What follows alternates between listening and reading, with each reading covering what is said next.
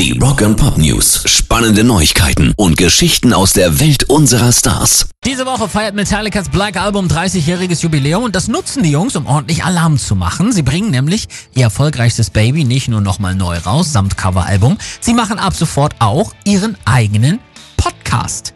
Es gibt noch kein genaues Datum zur Veröffentlichung, allerdings sind die Inhalte der ersten acht Episoden schon sicher. Nach Angaben der Jungs starten die ersten Folgen mit dem Blick hinter die Kulissen von ihrem 1991er Klassiker Metallica und das Ganze erscheint dann in Zusammenarbeit mit Amazon. Rock and Pop News. Es gibt ein neues Buch, das sich ausschließlich mit den Jahren befasst, die Freddie Mercury in München gelebt hat. Zwischen 1979 und 1985 lebte er die meiste Zeit in München, nahm Alben auf, feierte wilde Partys und das war der künstlerische Ausbruch und Flucht vor den Medien zugleich für ihn. Abseits des Scheinwerferlichts lebte er in München seine Sexualität aus, ließ sich in der dortigen schwulen Szene treiben und führte eine intensive Liebesbeziehung mit dem deutschen Lokalbesitzer Winnie Kirchberger.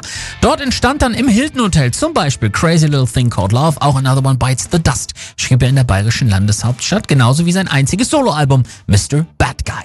Mercury in München, seine besten Jahre, erscheint am 20. September. Pairs Rock and Pop News.